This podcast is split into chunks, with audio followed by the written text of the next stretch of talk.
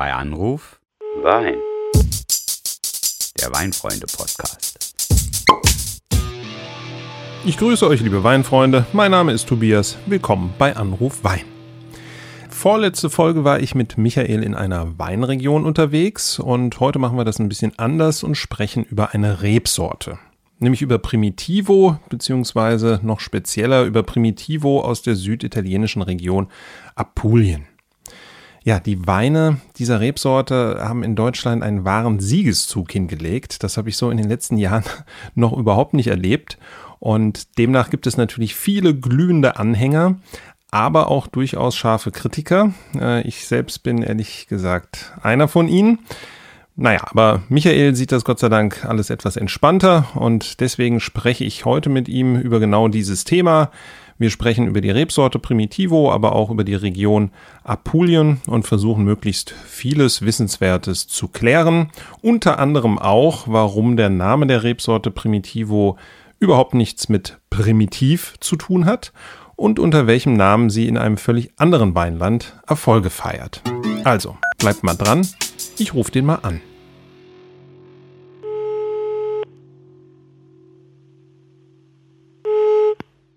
Hallo Tobias, schön, dass du anrufst und schön, dass du meinem Vorschlag gefolgt bist. Gerne, gerne. In der Tat, Primitivo, Rebsorte. Der Vorschlag kam von dir und ich gebe zu, es kam zunächst mal so ein bisschen Gegenwehr von mir. Aber Primitivo, gerade der aus Apulien, äh, schreibt in Deutschland eine wahre Erfolgsgeschichte und das auch schon seit einigen Jahren, vergleichbar mit dem guten alten Grauburgunder. Und äh, da habe ich natürlich relativ schnell eingesehen, da müssen wir ran an das Thema. Und ja, ich würde sagen, wir legen direkt mal los. Ja, es ist deshalb interessant, das Thema. Es wird ja sehr kontrovers diskutiert. Ne? Also, wenn man das so wahrnimmt, gibt es ja so eine helle und eine dunkle Seite des Primitivo. Von den einen total verschrien, gehen wir gleich nochmal drauf ein, und von den anderen total geliebt. Und ich glaube, diesen Widerspruch mal so ein bisschen aufzudröseln und zu erklären, das sollte heute so unser Ziel sein. Ja, ganz genau. Also da spielen Emotionen eine große Rolle. Den widmen wir uns später mit Sicherheit auch nochmal. Aber ich glaube, wir müssen jetzt erstmal zu den harten Fakten. Äh, bei Primitivo, ich habe es in der Anmoderation schon erwähnt, denkt man erstmal an primitiv, an einfach, vor allem wahrscheinlich eben die Primitivo-Kritiker. Erklär uns nochmal, warum die Rebsorte so heißt. Ja, da bin ich ja Gott sei Dank wieder in meinem Gebiet, wo ich mich auskenne. Es hat nämlich was mit dem äh, lateinischen Wortursprung zu tun und der bedeutet nichts anderes als früh. Primitivo ist einfach eine Rebsorte, die, die früh reift und das hat ihr in den Namen gegeben. Ja, das ist eigentlich relativ einfach erklärt. Du hattest mich ja auch schon mal als Rebsortenexperte bezeichnet, deswegen will ich dem jetzt auch nochmal Rechnung tragen und ja, über ein sehr bekanntes Synonym der Rebsorte Primitivo berichten. Denn in den USA, insbesondere in Kalifornien, kennt man diese Rebsorte vor allem unter dem Namen Zinfandel. Und ja, da entstehen Weine, die ja, stilistisch relativ wenig eigentlich mit dem Primitivo aus Apulien zu tun haben, aber die trotzdem auch da unwahrscheinlich populär sind. Und ich persönlich muss sagen, ich ziehe die eigentlich den Primitivo-Weinen aus Apulien doch meistens vor. Ja, okay. Und wir wissen ja noch gar nicht so lange, dass es eigentlich dieselben äh, Rebsorten sind. Ne? Also eine Zeit lang ist man ja wirklich davon ausgegangen, es sind zwei unterschiedliche. Ich habe das mal ein bisschen nachgeschaut. Da gibt es einen Herrn, der 1825 Reben von Europa zuerst nach New York, also nach Amerika gebracht hat. Später sind die dann weiter nach Kalifornien gewandelt und dort hießen dann, ich darf auch Zinfandel sagen, oder? Ja, meinetwegen. Und äh, man hat erst vor 20 oder 30 Jahren nachweisen können, dass es eigentlich dieselbe Rebsorte ist. Ja, die DNA-Analyse, dieses Verfahren, hat jede Menge getan. Das ist ja nicht das einzige Beispiel, wo man auf einmal festgestellt hat, es handelt sich bei zwei Rebsorten eigentlich um die gleiche, beziehungsweise auch andersrum. Es gibt durchaus auch Rebsorten, wo man erst durch DNA-Analyse festgestellt hat, dass es eigentlich zwei unterschiedliche sind. Aber wir kommen zurück zum Thema und wenn man jetzt Primitivo einordnen möchte und wir haben ja gesagt, wir sprechen über Primitivo aus Apulien, dann müssen wir natürlich jetzt auf die Geografie schauen, auf die Landkarte schauen. Das machst du immer so hervorragend, deswegen sag mal, wo, wo ist eigentlich Apulien? Apulien, wenn man sich die Karte genau anschaut, da kann man sich dann das schöne Bild von Italien als Stiefel zunutze machen. Apulien ist der Stiefelabsatz. Darüber hinaus gibt es oben noch einen kleinen Sporn, das ist in der Realität die Halbinsel mit dem schönen Gebirge Gargano. Ganz wichtig, es sind da zwei Meere, die eine Rolle spielen, die Adria im Osten und das Ionische Meer im Süden. Wieso sage ich zwei Meere? Wir reden nämlich gleich über eine Halbinsel mit dem schönen Namen Salento, da sind wir auch direkt bei dem Namen von wichtigen Anbaugebieten. Und diese Halbinsel ist halt von beiden Meeren umgeben. Genau, Salento ist ein gutes Stichwort, ähm, denn hier haben wir es eigentlich mit genau dem Teil in Apulien zu tun, aus dem auch ja eigentlich der hochwertigste Wein der Gegend stammt. Wir dürfen nicht vergessen, Apulien ist zusammen mit Sizilien die italienische Weinregion, aus der mengenmäßig der meiste Wein Italiens stammt. Und da lohnt es sich also etwas genauer hinzuschauen, wo kommen denn wirklich die guten Qualitäten her. Und das ist eben diese Halbinsel Salento mit dem positiven Einfluss des Meeres. Denn diese Halbinsel als Halbinsel wird logischerweise davon umschlossen. Ja, und ich kann nur daran erinnern, ne, wer auf die Etiketten von Primitivo-Weinen schaut, findet eben ganz oft Primitivo Salento. Und damit ist genau das gemeint. Das ist ein Anbaugebiet auf dieser Halbinsel. Aber es gibt auch eine Appellation, die ist exklusiv der Rebsorte Primitivo vorbehalten und gilt allgemeinhin als das beste Herkunftsgebiet für Primitivo. Genau, das ist Primitivo di Manduria, also eine Appellation, die ganz exklusiv dieser Rebsorte gewidmet ist. Und ja, das ist tatsächlich so ein bisschen die Premium-Qualität unter den Primitivo-Weinen. Die gibt es dann wiederum auch in den ja, klassisch bekannten Qualitätsstufen in Italien. Das heißt, es gibt natürlich auch Reserva-Weine von Primitivo. Die mussten dann eine gewisse Zeit in Holzfässern reifen. Und das ist im Übrigen sowieso auch eine Stilistik, die bei Primitivo sehr beliebt ist. Und da kommen wir jetzt vielleicht auch mal direkt auf die Weine konkret zu sprechen. Michael, kannst du beschreiben, was so der ganz typische Charakter von einem Primitivo ist? Ich gebe mir Mühe. Primitivo würde ich als einen sehr körperreichen, fruchtbetonten Wein bezeichnen, der aber auch so würzige Noten mit sich bringt, meistens sehr hoch im Alkohol auch ist und, das wird dir ganz besonders gefallen, äh, sich durch einen gewissen Grad an Restsüße auch auszeichnet. Ja, da sind wir so ein bisschen an dem springenden Punkt, was jetzt meine Vorbehalte angeht. Ähm, denn ich habe grundsätzlich meine Probleme mit Rotwein, die eher halbtrocken daherkommen. Und beim Primitivo habe ich manchmal auch das Gefühl, da wird so ein bisschen ein Geheimnis draus gemacht. Ne? Das, das will man eigentlich gar nicht so offiziell deklarieren und dazuschreiben, sondern man spricht dann immer davon, dass der Wein besonders harmonisch und gefällig ist.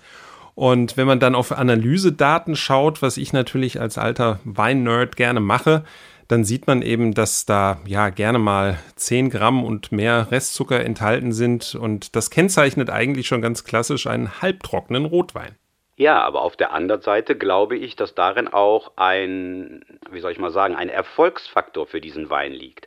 Denn diese Restsüße, die macht den eben halt auch unkompliziert. Den macht den nicht so schwierig. Das ist einfach ein toller Wein, um sich mal in Rotwein hineinzuschmecken. Und das mag ja auch erst die erste Annäherung in Sachen Rotwein sein, aber es ist jetzt nicht eine verkehrte Art und Weise, sich mit dem Thema auseinanderzusetzen. Ja, da äh, muss ich dir recht geben, aus eigener Erfahrung, denn wenn ich zurückblicke, welche Weine oder welche Rotweine insbesondere ich als allererstes so im Glas hatte, ja, dann waren das tatsächlich auch sehr fruchtbetonte Weine. Also ich weiß, dass mich beispielsweise Shiraz aus Australien total beeindruckt hat. Und das sind auch wirklich so marmeladige, extrem sonnenverwöhnte Weine, wie eben Primitivo auch. Und da muss man sagen, bringt ja der Primitivo eben dieses von dir schon genannte Würzaroma mit, was dann auch nochmal dem Wein eine gewisse Vielschichtigkeit gibt. Und der ein oder andere, und ich glaube du, Michael, auch, schwört ja auf Primitivo als den idealen Begleiter fürs Grillen. Ja, äh, ich weiß, dass viele, viele das sehr schätzen, weil eben genau diese Charakteristik von Wein mit einem guten Steak super zusammengeht. Du weißt ja, ich bin jetzt nicht der große Steak-Freund, äh, deshalb muss ich dann immer ein Glas mehr trinken, um zu demselben Genuss zu kommen. Aber tatsächlich ist dieses Pairing von Primitivo und gut gegrilltem Fleisch von meiner Seite aus eine echte Empfehlung. Ja, echte Empfehlung. Da schauen wir nochmal auf ein anderes Gebiet in Apulien. Das nennt sich Salice Salento. Und hier kommt nochmal eine Rebsorte zum Tragen, über die haben wir noch gar nicht gesprochen. Nämlich in diesem Gebiet, was ich eigentlich schon länger kenne, ähm, als jetzt Apulien als Primitivo-Land sozusagen oder als Primitivo-Region. Äh, dort müssen die Rotweine aus mindestens 70 Prozent Negro Amaro bestehen. Und durch diesen ganzen Primitivo-Hype hört man jetzt von dieser Rebsorte auch immer häufiger. Insbesondere, weil er eben dem Primitivo zum einen relativ ähnlich ist und zum anderen, weil ja Primitivo auch nicht selten mit anderen Rebsorten verschnitten wird. Genau, also es ist auch bei diesen Appellationen, die wir schon angesprochen haben, so, dass es dort immer vorgeschrieben ist, mindestens 80 Prozent dieser einen Rebsorte, mal ist es Negro Amaro, mal ist es Primitivo zu verwenden und der Rest geht dann meistens auf den anderen Partner über. Also die sind auch ein kongeniales apulisches Traumpaar, die beiden. Die sind sich tatsächlich ähnlich, aber im Verschnitt entwickeln dann beide zusammen doch nochmal eine Portion mehr Vielschichtigkeit. Ja, und da gibt es ja auch durchaus experimentierfreudige Winzer und auch Genossenschaften, also Cuvées mit Merlot oder auch mit Syrah sind ja, keine Seltenheit. Denn was man sagen muss, der äh, Boden da unten ist sehr fruchtbar. Das Klima da unten ist natürlich äh, ja, traumhaft.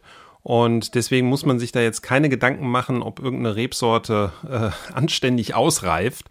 Und so haben natürlich da die Weinmacher auch alle Spielmöglichkeiten. Und vielleicht kommen wir jetzt auch mal zu den konkreten Weinmachern. Du bist ja hier nun mal der Mann aus dem Weinfreunde Online-Shop-Team. Da kannst du doch vielleicht auch ein bisschen was zu sagen, oder was es da so für interessante Produzenten gibt. Ja, also man muss sagen, in Apulien wird die Szene zu einem Großteil beherrscht von Genossenschaften. Ne, also ich sage jetzt einfach mal Cantine San Marzano, Cantina Vecchia Torre. Das sind Beispiele, die wir jetzt auch bei uns im Shop haben. Das sind große Genossenschaften. Es gibt aber auch Familienbetriebe. Da fällt mir jetzt Casa Vinicola Botta ein, die dort arbeiten. Aber im Prinzip ist es ein von Genossenschaften geprägtes Land. Aber die ja tatsächlich ordentlich in Qualität auch investiert haben. Wir hatten das ja auch schon in unserer Cotiron-Folge gesagt. Bei Genossenschaft zuckt so der ein oder andere irgendwie zusammen. Aber auch hier finden wir wieder wirklich Beispiele von Genossenschaften, ja, wo einfach Qualität großgeschrieben wird und wo es wirklich nicht um, um die große Menge geht. Ja, und man muss natürlich auch dazu sagen, so eine Genossenschaft kann auch eine super Bühne für junge Weinmacher sein, die mit eigenem Anspruch, neuem Denken nach vorne gehen. Also ich weiß, dass wir mal für unser Weinfreunde Online-Magazin mit einem Davide Ragusa von der Kantine San Marzano gesprochen haben. Da wurde dann schon deutlich, die wissen sehr genau, was sie wollen und werden sich noch weiterentwickeln und die bleiben sicherlich nicht bei den Primitivos stehen, die wir im Augenblick von denen kennen. Ja, das gibt mir dann auch eine gewisse Hoffnung, vielleicht wird dann auch mal ein bisschen stärker versucht, äh, ja, eine trockene Stilistik zu produzieren, die wirklich auf ja, höchste Qualität einfach ausgerichtet ist, mit auch möglichst wenig Holz. Denn das, finde ich, überdeckt auch häufig den Charakter der eigentlichen Rebsorte. Aber das sind zugegebenermaßen halt eben so meine persönlichen Problemchen. Du hast völlig recht. Die Weine bieten gerade Einsteigern eine wunderbare Möglichkeit, Rotweine kennenzulernen und auch lieben zu lernen. Und da kann ich ja nichts dagegen haben. Ich möchte noch mal kurz auf eine Rebsorte kommen, die auch dem Primitivo nicht ganz unähnlich ist. Und dafür würde ich mich am liebsten mal ganz kurz in den Süden Frankreichs bewegen. Denn Carignan, also eine Rebsorte, die häufig auch da unten als Verschnittpartner verwendet wird, ist dem Primitivo gar nicht so unähnlich, zumindest wenn sie halt eben auch aus einer sehr, sehr warmen Gegend stammt. Die ist nicht ganz so alkoholreich, nicht ganz so körperreich, aber beim Stichwort, was ist eigentlich ähnlich zum Primitivo, finde ich, ist das immer ein ganz guter Hinweis, weil natürlich, was macht am meisten Spaß, so Weine auch mal parallel zu verkosten und zu vergleichen, vielleicht sogar in Alufolie gehüllt, damit nicht sofort klar ist, was was ist. Und da gehört so ein Carignan eigentlich dazu, finde ich. Dann heißt das doch jetzt aber, wir haben schon drei in Alufolie eingehüllte Flaschen. Ne? Ein Primitivo, ein Zinfandel und ein Carignon. Und am besten präsentieren wir das alles zu einem gemeinsamen Grillabend. Wäre das mal eine Idee? Das äh, klingt auf jeden Fall basierend auf all dem, was wir gerade erzählt haben, als eine echt gute Idee. Ich würde allerdings noch eine Flasche Necro Amaro dazu packen, weil, wie gesagt, stilistisch auch nicht ganz unähnlich. Und ja, dann blind verkostet, mit Sicherheit ziemlich spannend. Wenn es was Leckeres vom Grill dazu gibt, kann das eigentlich nur ein schöner Abend werden. Oder vielleicht auch schon Nachmittag. Und ein längerer vor allen Dingen. Jetzt haben wir ja schon vier Flaschen auf dem Tisch. Ja, das stimmt. Das äh, macht sowieso so einen Abend dann nochmal aus, denn Weine trinkt man natürlich am besten nicht alleine und darüber zu sprechen, das wissen wir ja jetzt hier auch mit dem Podcast, macht dann auch nochmal Spaß. Apropos sprechen über den Podcast, ich möchte nochmal unbedingt auf unsere E-Mail-Adresse hinweisen. Die lautet nämlich podcast.weinfreunde.de und wie wir schon in der letzten Folge gesagt haben, wenn man diese E-Mail beginnt mit Lieber Michael, dann werden Anfragen, Kritik oder andere Anmerkungen mit höchster Priorität behandelt. Habe ich das jetzt richtig gesagt? Ja, ja, bitte schreibt mir, bitte schreibt mir. Ihr seht ja an der heutigen Folge, ich kann mich auch manchmal gegen Herrn Weinlackei durchsetzen und dann auch Themen hier unterbringen, die er nicht immer auf den ersten Blick haben möchte. Ja, ja, ja. Dafür bin ich aber bei der nächsten Folge wieder als Impulsgeber dran. Ähm, das haben wir ja direkt schon so ausgehandelt. Welches Thema das ist, das verrate ich jetzt noch nicht.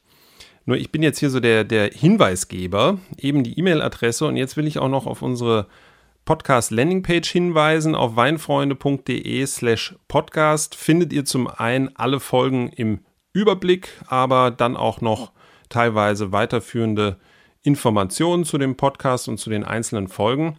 Und davon abgesehen könnt ihr natürlich bei Anruf Wein ja eigentlich bei jedem Anbieter von Podcast abonnieren oder euch anhören. Das heißt, das wäre uns natürlich auch sehr, sehr recht, wenn ihr diesen Podcast regelmäßig verfolgt. Wir warten auf euch, wir freuen uns über euch, wir reden für euch und wir trinken für euch. Ah, sehr, sehr schön gesagt. Vor allem tun wir das, wenn es beim nächsten Mal wieder heißt, bei Anruf Wein. Und da freue ich mich schon drauf. Also, bis dahin, mach's gut, Michael. Ja, tschüss. Ciao.